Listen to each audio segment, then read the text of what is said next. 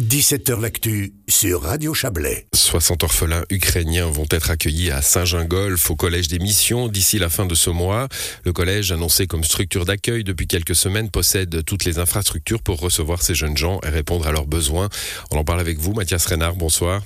Bonsoir. Vous êtes conseiller d'État chargé de la santé et des affaires sociales. Le collège des missions adapté hein, pour tout ce dont auront besoin ces jeunes gens, je le disais à l'instant, euh, en matière de soins par exemple, de, de, de, de scolarité aussi. Euh, ça a été une école Exactement, ça a été une école. C'est des locaux qui semblent bien adaptés euh, d'après nos services. Et puis, vous savez, les, les autorités ukrainiennes et les autorités fédérales suisses cherchaient depuis un moment un, un lieu pour accueillir euh, ces orphelins, ce, foyer pour, pour, pour enfants, pour jeunes, euh, avec pas mal de difficultés pour trouver le bon lieu. Et puis nous, on tenait comme, comme canton à, à faire notre part. On, on, essaye de faire au mieux pour être à la hauteur de notre tradition humanitaire. Et puis voilà, c'est évidemment que c'est c'est plus complexe hein, comme, comme accueil, mais euh, on va tout mettre en œuvre pour que ça fonctionne bien et, et on est fiers de pouvoir, euh, de pouvoir accueillir ces enfants dans les meilleures conditions possibles. Alors ils arriveront avec leurs accompagnants ukrainiens, hein, une, une, vingtaine de personnes qui accompagnent ces, jeunes gens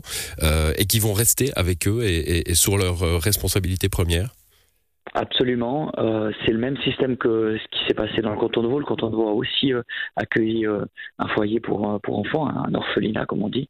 Et euh, effectivement, euh, on, a des, des, encadrements, des encadrants qui, qui viennent avec eux, des, personnels d'encadrement qui viennent avec eux.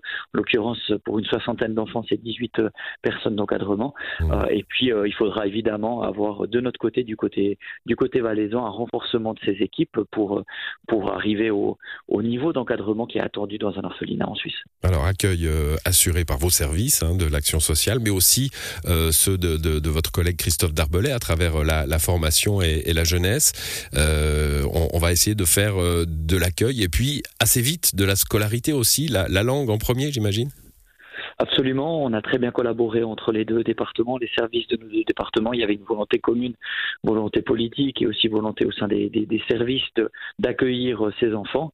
Euh, alors le, la première chose, ça va évidemment de, les accueillir dans de bonnes conditions, d'avoir un, suivi euh, au niveau médical, c'est ça la priorité. Mais dans un deuxième temps, et comme vous l'avez justement relevé au début euh, de, de l'émission, l'école d'émission se prête, se prête bien aussi à de la scolarisation. Donc on a des salles de classe qui vont permettre, euh, pour les premiers mois en tout cas, d'avoir euh, d'avoir de la scolarisation directement dans le foyer. Alors, vous, vous parliez de complexité d'accueil tout à l'heure. Hein. Alors, c'est jamais facile l'accueil de, de, personnes qui ont connu la guerre, mais là, des enfants, des orphelins, ils ont connu un parcours de guerre, un parcours d'exil. Euh, évidemment, ça, ça suppose le, le, le, soutien psychologique adéquat et puis beaucoup de, de délicatesse dans, dans le process, j'imagine. Absolument, ça va, ça va demander à nos équipes euh, bah, un engagement très important, que ce soit sur euh, les équipes, euh, disons, sociales, les équipes euh, administratives, les équipes médicales, les équipes éducatives. Voilà, tout ensemble vont, vont faire de leur mieux pour accueillir euh, ces enfants, pour que ça se, ça se passe bien pour eux, pour voilà, leur, leur donner le meilleur accueil possible, être à la hauteur de, de, notre tradition humanitaire et, faire en sorte que, que ces enfants aient le meilleur avenir possible. Une dernière question, Mathias Renard. L'accueil en général, hein, on s'est parlé plusieurs fois, vous et moi, sur, sur l'arrivée de, de ces de ces personnes euh, ukrainiennes avec euh, la recherche de lieux, de places, de logements. Euh, où est-ce qu'on en est aujourd'hui? Aujourd'hui, on a une on a une bonne marge, disons, de, de sécurité. On, peut accueillir encore. On a 800 places aujourd'hui qui sont qui sont directement libres.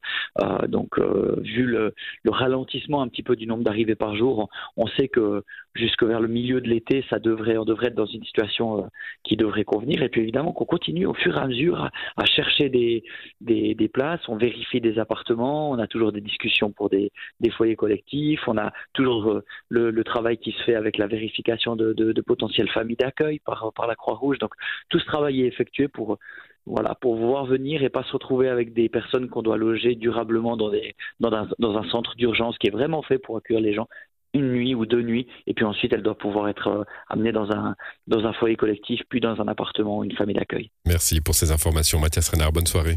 Merci à vous bonne soirée au revoir.